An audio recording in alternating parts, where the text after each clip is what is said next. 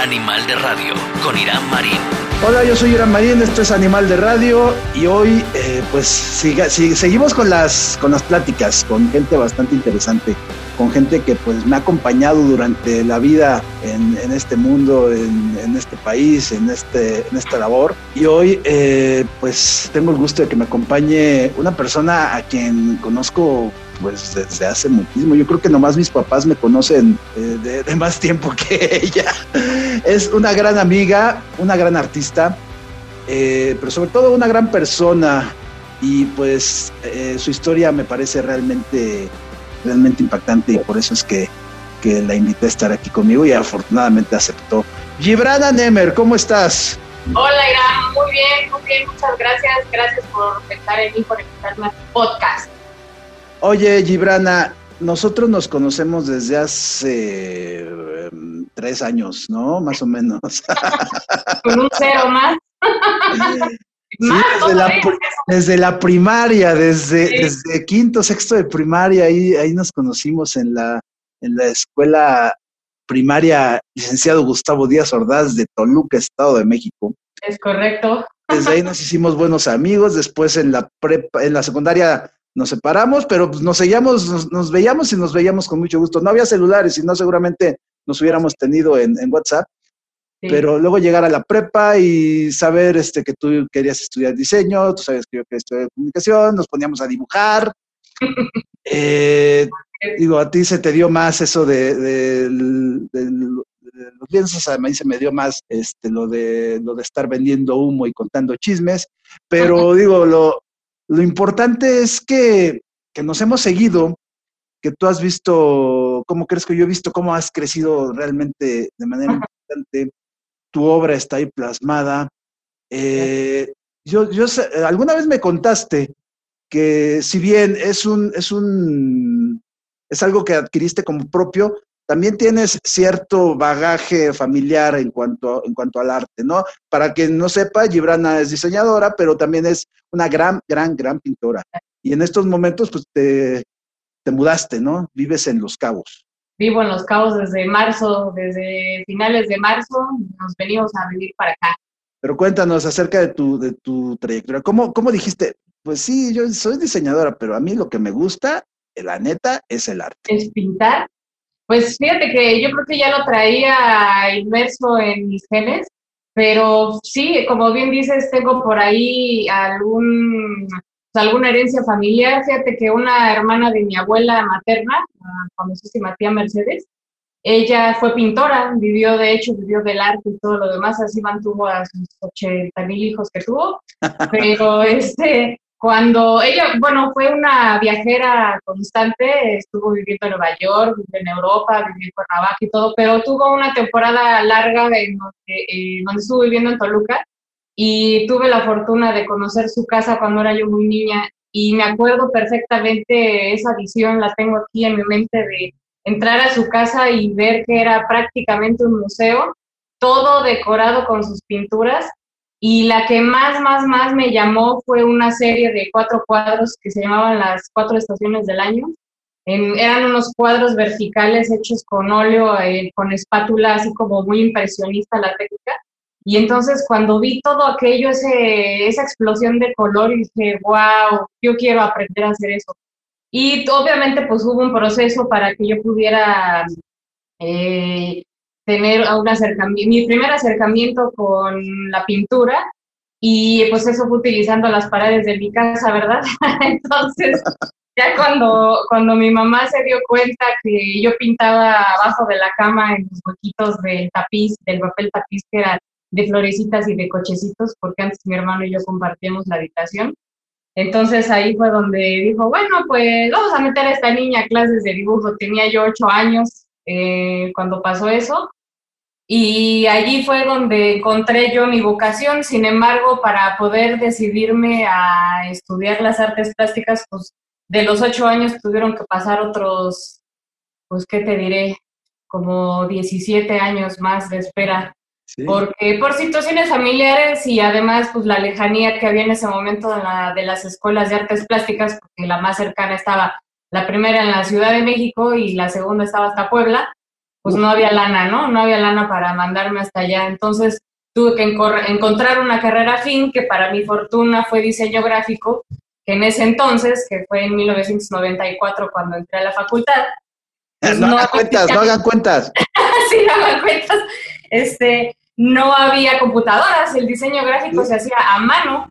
Entonces, esa fue mi fortuna, encontrarme una tira de materias relacionadas con lo que al final pues me dediqué a hacer, porque tuve materias de fotografía, de ilustración, de técnicas de pintura, de dibujo de figura humana, todas estas cosas que me permitieron ir desarrollando con el tiempo pues las habilidades que ahora tengo.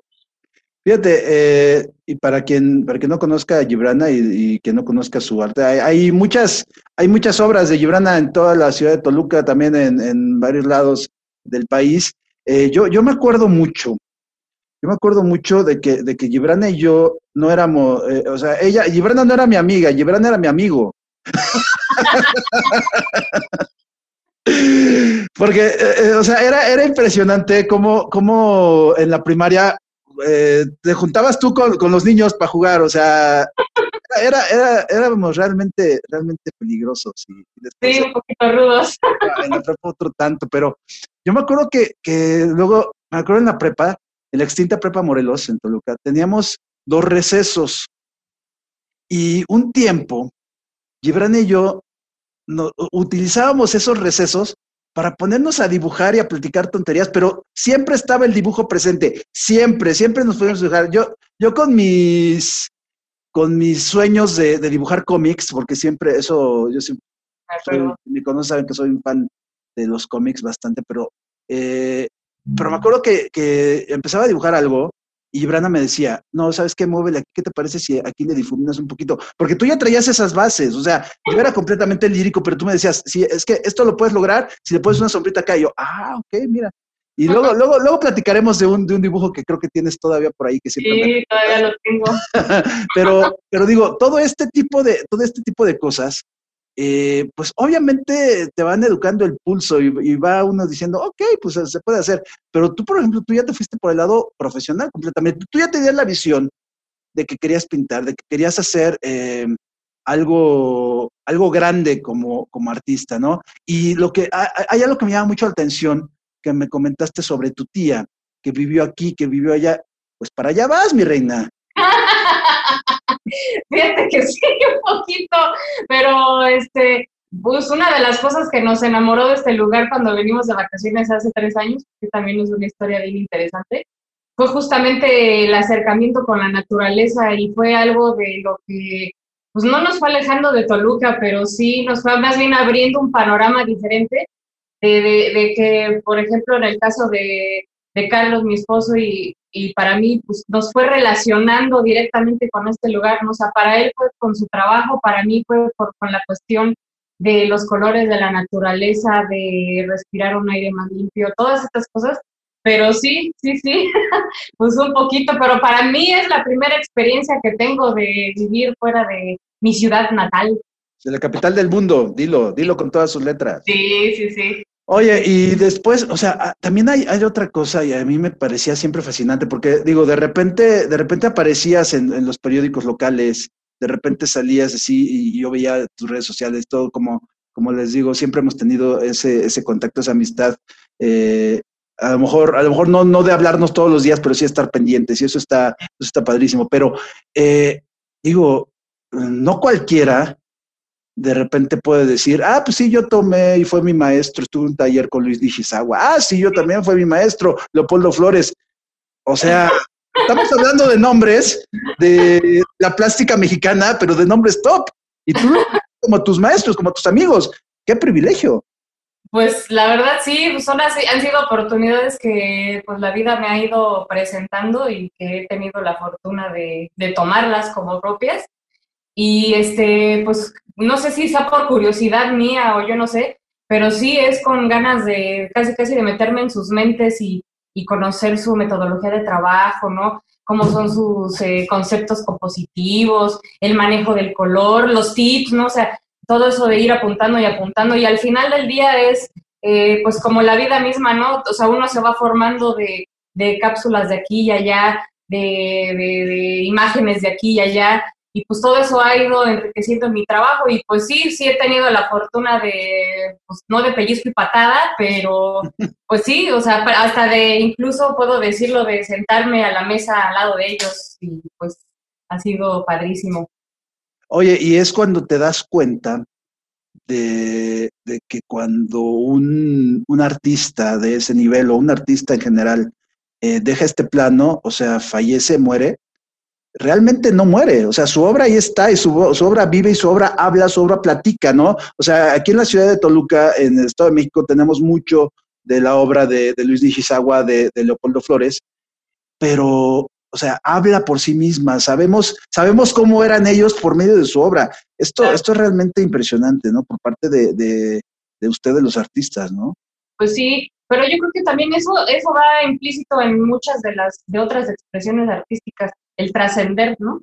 O sea, uno trasciende a través de la obra, pero por ejemplo tú como comunicólogo y transmisor de ideas y de conceptos, pues tú también dejas tu huella, ¿no? Ahorita que estás iniciando tu podcast, todo eso, pues todo eso va dejando una huella y al final, a lo mejor dentro de 20 años, ojalá, ¿no? Esas generaciones les toque escuchar lo que, lo, lo, eh, las ideas que tú transmites o a lo mejor ver alguna pieza mía por ahí colgada en algún museo, espero yo. Eh, pues sí, sí, es parte, es parte de nosotros como, como entes creativos, el trascender, justamente, y además uno, yo creo que vuelca eh, todo, eh, todas yo vuelvo mis emociones y mis pensamientos a través de mis dibujos y de mis lo mismo que me imagino que tú haces con tus, con tus palabras. Claro, y pues sí, o sea, es, simplemente contar historias, es simplemente, pues, mostrarle a los demás lo que, lo que tienes para dar, sin duda alguna. O sea, a mí los, los deportes me apasionan, el periodismo deportivo me apasiona, pero también este, este tipo de, pláticas, este tipo de conversaciones eh, a través de, de, la voz, es algo que también me apasiona y que me debía mucho, ¿no? O sea, y ver que amigos como tú, otros amigos que han, han aceptado, han estado conmigo, y hemos platicado y se está formando algo, algo interesante, pues es, es bastante bonito, sobre todo porque llena, como, como dices. Eh, dijiste algo, Gibrana, hace, hace unos momentos, y creo que es algo que, que también eh, debemos aprender hasta como papás y como eh, los que llevan, los que tienen hermanitos o los que tienen sobrinos, no sé, pero con los niños. Tú cuando dijiste que querías pintar, que querías, de inmediato me dijiste que en tu familia te apoyaron, te dijeron, sí, ok, vamos a meter la clase de dibujo. Tú lo tenías, tú tenías el, el, tú tenías el plan. En tu familia te apoyaron, te dijeron, ok, la niña quiere ser pintora, vamos a apoyarla para ser pintora. Qué importante es eso en general, ¿eh? en, cualquier, en cualquier actividad, ¿no crees? Sí, sí, sí. Fíjate que eso fue, eh, esa reacción que tuvo mi mamá sobre todo, fue respecto a que ella quiso ser músico y mis abuelos por la época en la que ella nació le, decían que no, que no querían drogadictos y vagabundos en su casa y todas esas cosas. Al final del día mi mamá sigue tocando el piano, ella también se perfeccionó con sus maestros, pero pues ya siendo adulta, ¿no? Entonces creo que a lo tal vez pienso yo que ella vio algo de ella en mí entonces, al final, eh, ella fue la que también me impulsó, me dio la idea, como quieras tú llamarlo, impositiva, no sé, pero me dijo, este, cuando yo iba, pues ya mi vocación a dirigirme a las artes plásticas, me dijo, pues yo no tengo lana para pagarte una escuela de artes plásticas, búscate algo similar. Y al final, eh, al principio sí me, me, dolió y me pesó estudiar diseño gráfico al principio, pero después también, eh, pues la vida me fue llevando por ciertos caminos en donde el diseño también me dio mucho, ¿no? O sea, viví del diseño 15 años y después también el diseño me dijo, ya hasta aquí llegaste, mi chava, ¿no? Ya es momento de que, de que seas fiel, fiel 100% a, a tu vocación. Y pues son, son parte de las decisiones y de las elecciones que uno va haciendo, pero sí, obviamente el apoyo familiar eh, que al principio, pues, te digo, no fue al 100, al 100%, pero se dio, eh, pues gracias a eso es que estoy aquí, ¿no? Y ya después, pues fue con un par de ovarios grandes el tomar la decisión de decir, sí, esto es lo que quiero hacer y lo voy a hacer, no me importa lo que cueste. Y lo estás haciendo, y esto es muy importante, tuviste también ahí el, apoyo, la, la complicidad y el compartir el sueño con tu esposo también, ¿no? Por cierto, quien, quien eh, mencionaste que, que viste el diseño muchos años, si ustedes han visto los cuadernos estrella, las portadas de los cuadernos estrella, todavía hay muchos diseños de Gibran Anemer, ¿eh? O sea, creo que, hasta, creo que hasta un día te dije que si me autografiabas alguno, ¿no? Sí, sí, sí. Pues sí, pues es parte del, es parte del show, ¿no? Y también pues es parte de la misma enciclopedia visual que, se, que, me, que me ha ido formando hasta donde soy, ¿no? Y pues sí, todavía me da orgullo llegar por ahí al Office Max, al Office Depot o así, a las papelerías chiquitas que tengo aquí al lado de la casa y dice, órale, guau, aquí mira, la sala de repuesto para carpetas. tenemos, tenemos un Gibran Nemer de mil. exacto, exacto.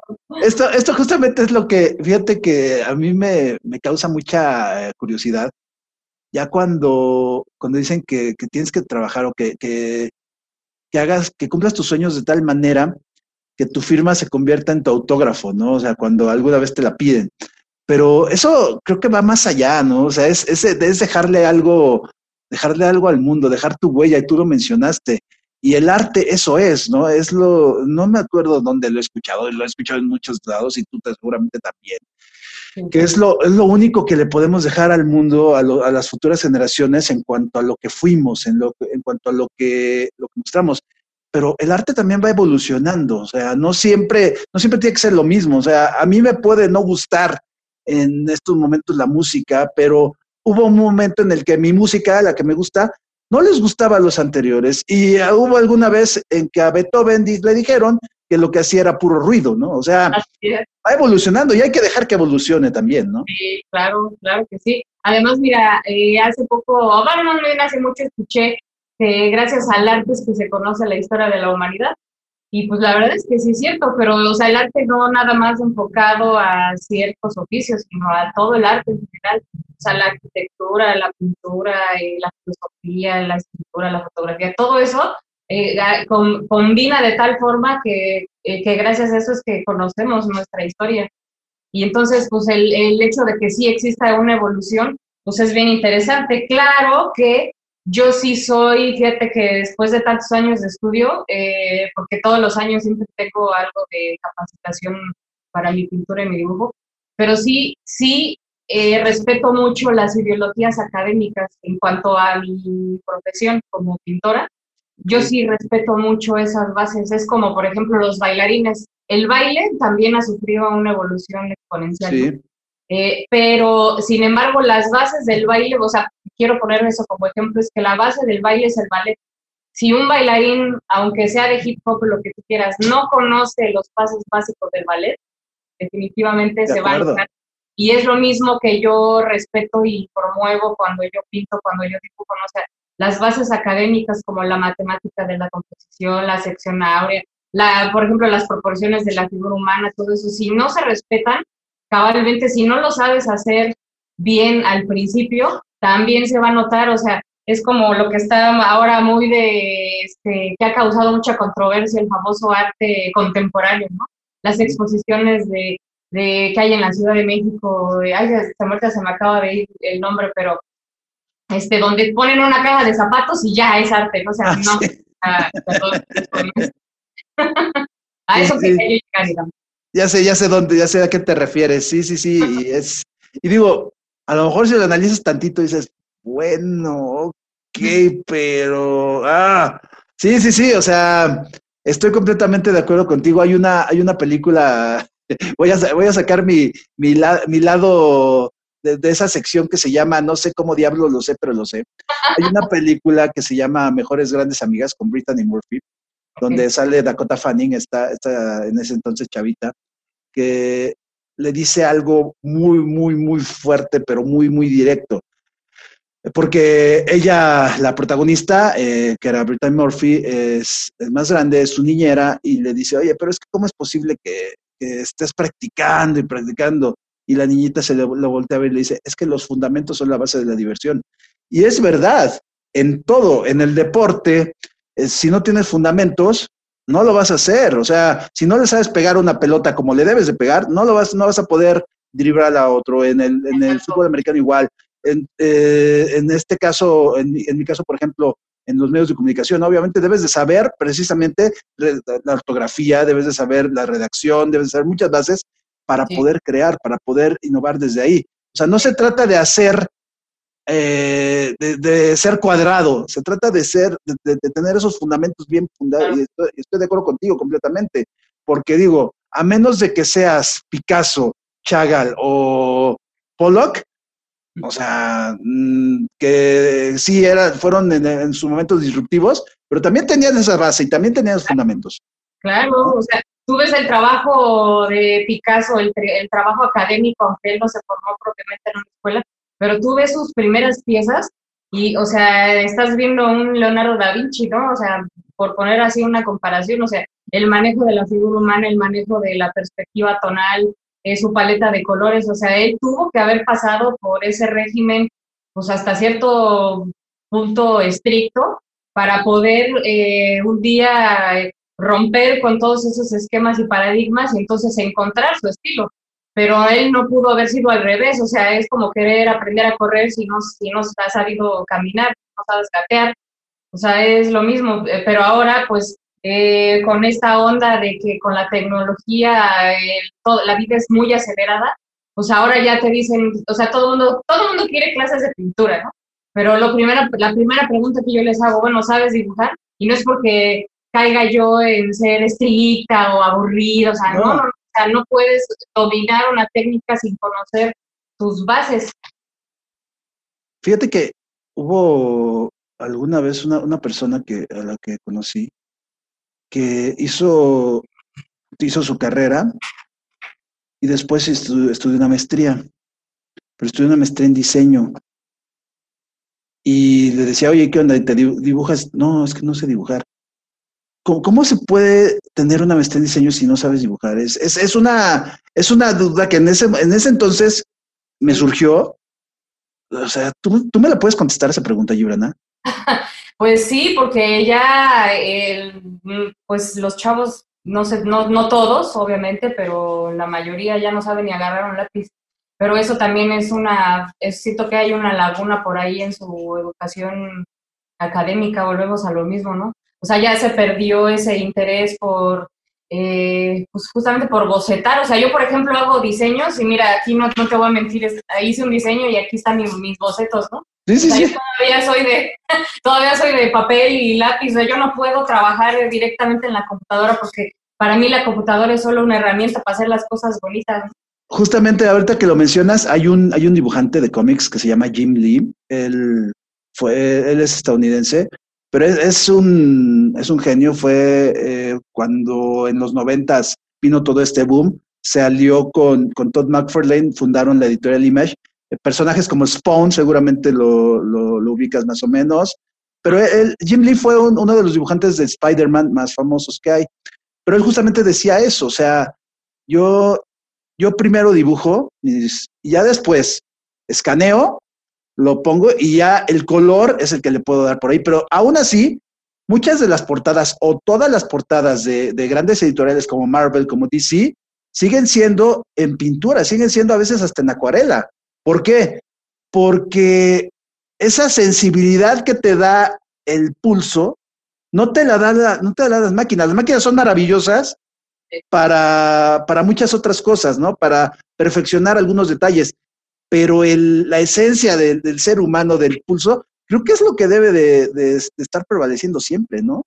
Sí, claro. Entonces, para mí son mis instrumentos más preciados, ¿no? Mis ojos y mis manos. O sea, o sea, y además es todo una, una eh, ¿cómo te dijera? Un conjunto de, de, ejercicios que yo tengo que hacer, o sea, yo no, más, no nada más llego, llego yo y me siento y agarro la piscina, sino que me preocupo por calentar mi muñeca, eh, me preocupo por tener buena iluminación, eh, por tener un escritorio a una buena altura. todas estas cosas a mí me permiten hacer un trabajo profesional. Y cuando termino de dibujar, o sea, por ejemplo, todo este año que he hecho mucho, mucho retrato, termino de dibujar y entonces relajo mis hombros, mi cuello, estiro la espalda, este, los brazos de un lado al otro.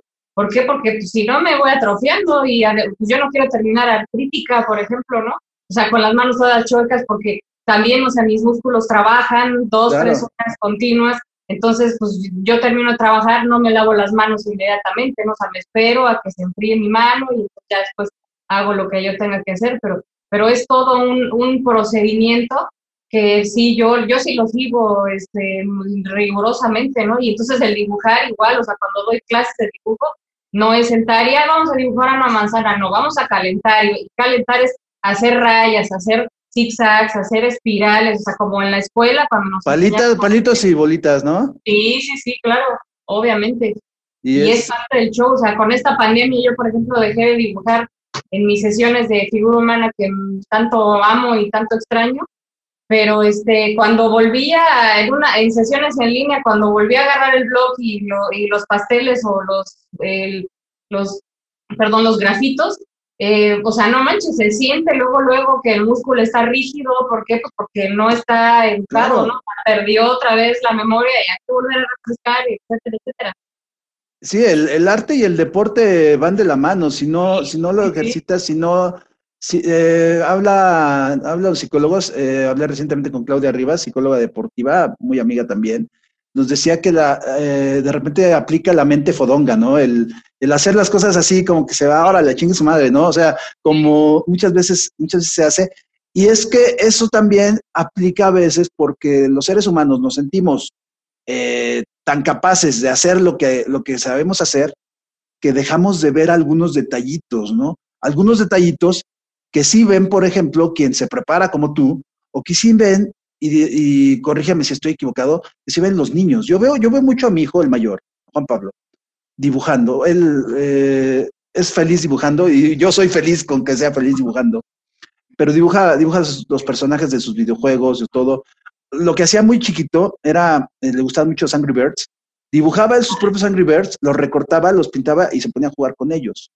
Esto, eso la verdad a mí me, me fascinaba y actualmente con su hermano, eh, su hermano tiene dos años, va a cumplir tres, empieza a dibujar y empiezan a hacer sus historias y le dice, a ver, dibuja ahora esto, pum, pum, pum, le dibuja. Y este se va a pelear con este y lo dibuja el otro peleándose con otro. Pero lo que yo luego le digo, ¿sabes qué? Sí, mueve, mueve tu manita, eh, calienta tu brazo, o sea, esos tips que, que, a lo mejor se te quedan y que tienes. A ti alguien alguna vez te dijo, eso lo debes de hacer porque eso, eso te funciona y pues lo, lo, tomaste. Pero hay mucha gente a la que se le olvida y en todos los aspectos de la vida, ¿no? A veces se olvidan de los fundamentos, ya que estamos hablando de esto.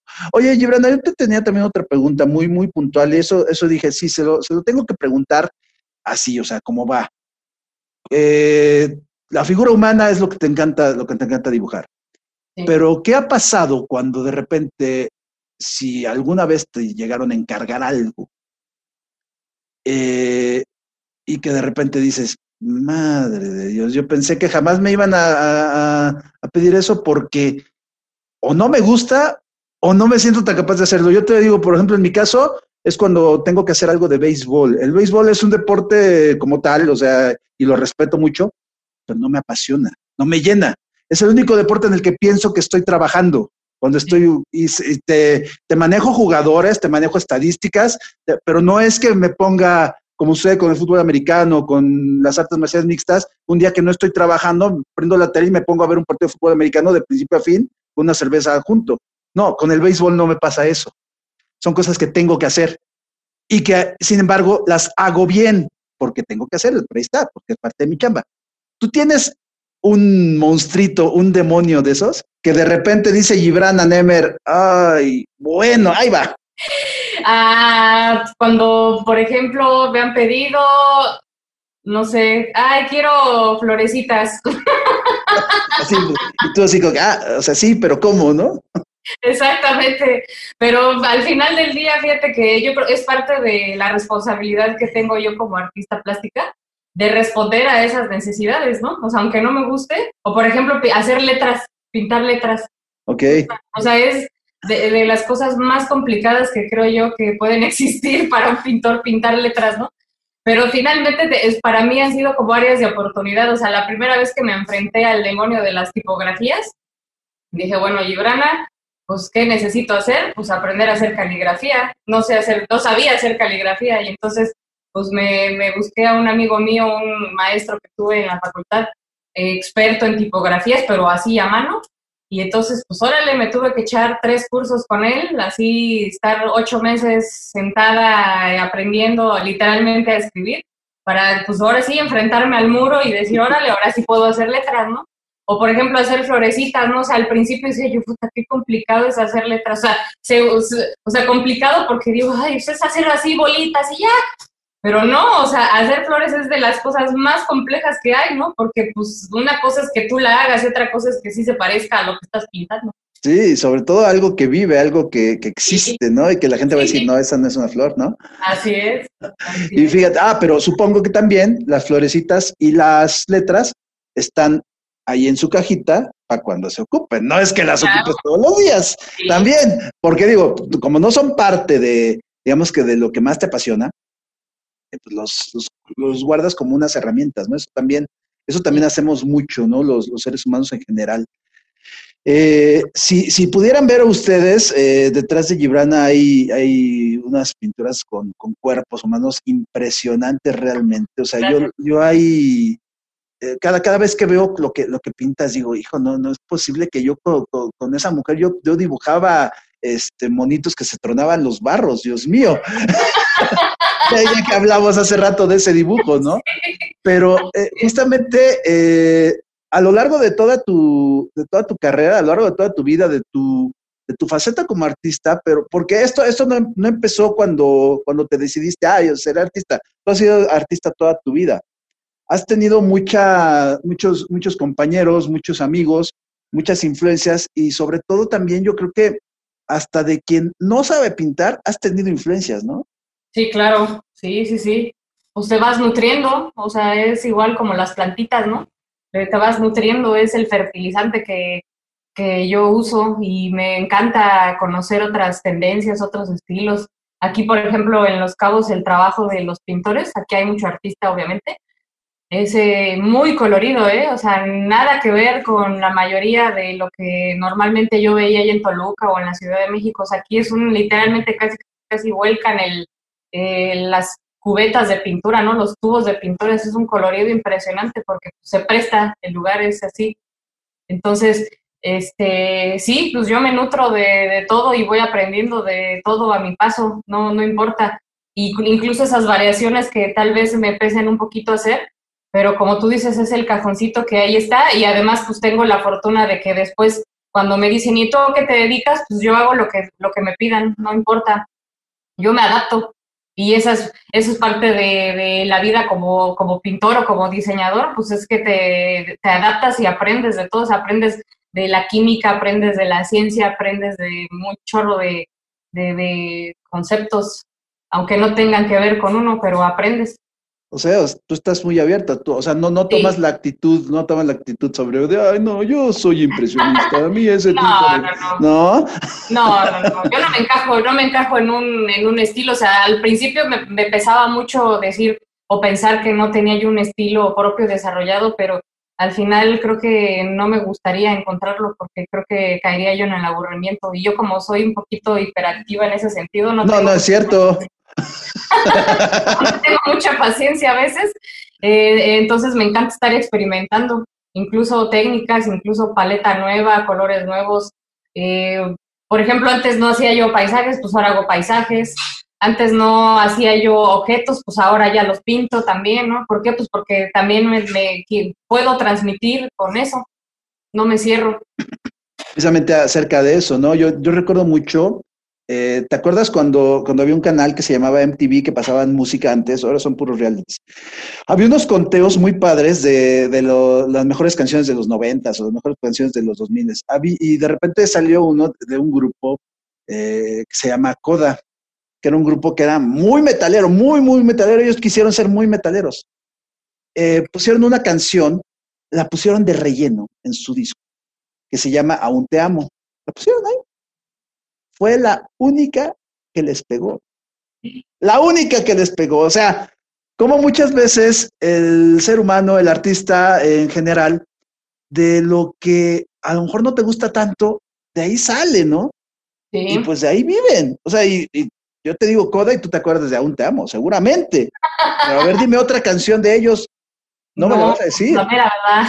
Sí, exactamente. O sea, Pero también es eso, ¿no? De repente hay artistas que no se, que no se renuevan. O sea, tú te vas renovando todos los días, buscas renovarte todos los días. Ok, ya, ya dejé, dejé este mural, dejé esta pintura, dejé este cuadro. Ahí están, ahí se quedó. No, no es que, ah, lo, lo, voy a mejorar. Que también hay algunos que pues ponen parte uno, parte dos, parte tres, parte cuatro, ¿no? Y que también es parte de ellos. Pero, ¿cómo, cómo, cómo, ¿cómo manejas eso justamente? ¿Cómo manejas tú la, autocrítica para transformarla en autoadmiración? Es decir, ¿cómo tú puedes dejar de repente un cuadro? Porque eh, con varios artistas de los que he hablado, eh, tú incluida por supuesto, son muy autocríticos, son muy eh, que, que, ven sus cosas y dicen, híjole, es que esto yo lo hubiera cambiado, le voy a hasta le quieren meter mano cómo transformar esa autocrítica en autoadmiración y en decir, ok, ya lo hice, lo que sigue. ¿Cómo lo haces? Yo, yo ahí también fíjate que tengo mucho respeto en cuanto a en cuanto a mi trabajo, no me gusta manipularlo con el tiempo, aunque por ejemplo hay ciertas piezas que de repente digo, china, ahí si me faltó, le meto mano, ¿no? Pero en general me gusta dejarlos tal cual, porque es cierto que es parte del camino, ¿no? O sea, es como querer cambiar nuestra historia, o sea, nuestro pasado, ya no lo puedes cambiar. Y entonces a mí me, más bien me gusta ver esa transformación, porque uno es, uno se va transformando, yo me transformo conforme pasa el tiempo. O sea, yo veo mis dibujos de hace 20 años y digo, ahora les, no manches, estaba yo media, pues, metida en un hoyo, ¿no? O sea, mi, mi dibujos muy grises, una cromática muy neutral, ¿no? Después de repente, ¡pum!, o el manejo del color, ¿no? O sea, por, eh, por, ejemplo, esa transición que tuve del blanco y negro al color, ¡ay! No sabes cómo me costó trabajo, o sea, hasta mi maestro Quintín Valdés, no sé si tú lo conociste, que trabajó 20 años en el Museo de Chisawa. Sí, sí, sí. Este, él me acuerdo que me regañó y me dice, Brana, ¿cuándo le vas a perder el miedo al color, no? y nunca me van a olvidar esas palabras. Si vemos Pero, colores, ¿no? sí, sí, sí. Pero pues es, es como querer al, principio ser un poco cuadrada, no quise ser muy cuadrada y todo así. No, no, no, yo aprendí a dibujar con grafito, entonces todo va a ser blanco y negro. Pero pues no, o sea, por ejemplo, ahora ya mezclo técnicas, pero porque me permito hacer eso. Pero así de yo me, meterle mano a piezas anteriores, no, yo prefiero dejarlas como están y decir, pues, ya aprendí de ese error, ahora lo voy a corregir en la siguiente pieza. Pero esa va a ser, esa es mi maestra, ¿no? Esa es la que me va a indicar lo que tengo que mejorar. Eso precisamente es lo que te iba a preguntar. ¿O no te ha pasado que de repente hay cosas que dibujaste hace 20 años también y lo ves y dices, ¿y por qué dejé de hacer esto si esto me salía muy bien? Ah, pues lo voy a aplicar ahora. ¿Sí, ¿Sí te ha pasado también? Sí, claro que sí. Y pues lo he, lo he intentado hacer, pero pues también ya hasta la mano es diferente, ¿no? O sea, ya la pincelada es diferente. Y pues eso es parte del show. O sea, me encanta, me encanta eso, o sea, ver eh, pues esos pequeños detalles que te van formando y cada pieza que voy haciendo nueva, pues pues me, va marcando el camino a seguir. O sea, siento que, como decía el maestro Nishizawa, siento que el cuadro me habla y me dice, hasta aquí llegaste, mi chava, ¿no? Ya no le menes, ya no me pintes más. y, es, y, digo, y te lo dijo alguien que, sabe un poquito, que sabe un poquito de todo esto, ¿no? sí, o sea, te digo, yo sigo impresionado con la, con la gente con la que con la que te codeaste, con la gente con la que, con la que con la que se va sentando estas bases. Y allá en Los Cabos, a ver, o sea, ya platicamos de arte y todo, pero, pero ¿a qué te dedicas allá en Los Cabos, Gibran Nemer? ¿Qué haces hasta allá? pues aquí me vine a pintar. Aquí este, he encontrado una comunidad muy, muy grande de, colegas, de artistas plásticos y, y, diseñadores gráficos, impresionante.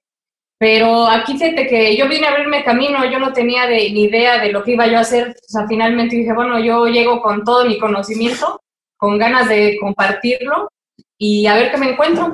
Y pues el, aquí Los Cabos es una tierra leal, muy fiel y entregada al 100% en todos los aspectos, mi querido O sea, yo cada día que pasa me impresiono más de lo que nos da esta bendita tierra mexicana, ¿no? Pero eh, fíjate que yo llegué con la esperanza de integrarme al Jardín del Arte, que se hace todos los jueves, por la pandemia se suspendió obviamente, pero apenas hace un poquito más de mes y medio eh, reinició actividades. Entonces, mi idea era integrarme al Jardín del Arte Eh, fui, me entrevisté y pues hay dos, dos cosas que no me impidieron integrarme. La primera es que pues todavía no tengo, bueno, ya tuve, ya finalmente fuimos a recoger nuestra IFE, ya todos subcalifornianos. Ok.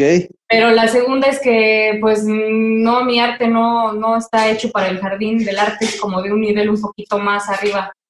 Entonces, este, conocí a una amiga que también es toluqueña, se llama Gabriela Salgado, eh, ella tiene 15 años viviendo aquí y ella es, aparte de ser pintora, es publirelacionista a más no morir, o sea, conoce a media humanidad aquí. Entonces ella fue la que empezó a canalizarme en cuanto a qué camino seguir. Y entonces eh, ya tuve la fortuna de colaborar con otros seis pintores, incluida ella, y pintamos un mural aquí en la transpeninsular, que es como si fuera el Paso Toyocan, pero aquí es la transpeninsular de Los Cabos, en un muro que mide 60 metros de largo. Y esa fue mi primera intervención aquí. También eh, tuve la fortuna de restaurar una pieza muy grande en un hotel, una pieza de una reproducción de una Mona Lisa, una pieza de 260 por 80. Eh, tuve la, la fortuna de que eligieran mi, pues, mi cartera, ¿no? Mi cartera de trabajo y mi experiencia. Y me dijeron, pues órale vas, ¿no? Restaurate esa pieza, la restauré. Después me pidieron restaurar un mural que tienen adentro en un restaurante. Pues también le metí mano, quedó muy bien. Y este, y pues finalmente yo aquí sigo, o sea, gracias a esta pandemia, lo puedo decir, es que no he parado de trabajar. Ahora la mecánica para trabajar ha cambiado un poquito. Ahora soy súper amiga de los de DHL, porque todo el trabajo que me piden ahora lo mando por ahí. Eh, entonces, pues a, eso estoy, en eso estoy. También eh, eh, tenemos una amiga aquí que es bióloga, una de las biólogas más importantes de Los Cabos, porque aquí déjenme decirles que las leyes de la conservación de la vida silvestre en general, fauna, fauna y flora, son súper estrictas. Entonces, eh, eh, gracias a esta amiga fue que me, empezó a pedir infografías que están relacionadas con las tortugas marinas, las... Ahí entró el diseño. Ahí entró el diseño, exactamente. Y entonces ahora resulta que tú vas a la, una de las playas más importantes de aquí de San José del Cabo, que se llama El Estero, que es una reserva ecológica, que ahí si la pueden googlear van a ver que es un lugar muy bonito pues ahora se van al estero y ahora las infografías que ven relacionadas con la conservación de la vida marina, pues ahí dice diseño gráfico Gibran Ahí lo vas dejando. Oye, aquí voy dejando huella ya. ahorita que me mencionas el mural, eh, yo creo que seguramente les dijiste que tenías experiencia retocando murales con, con, la que, con un estadio, ¿no? Tú participaste en, en aquellas eh, brigadas de Juanito Maxice en la prepa? estuve, sí, pero nada más estuve en una, pero también estuve con, Julio, Julio Guzmán. Cuando se, cuando se remodeló, se reconstruyó la Plaza González Arratia, tú recordarás que estuvo en bueno, con un montón de maderas allí para que no se viera la construcción.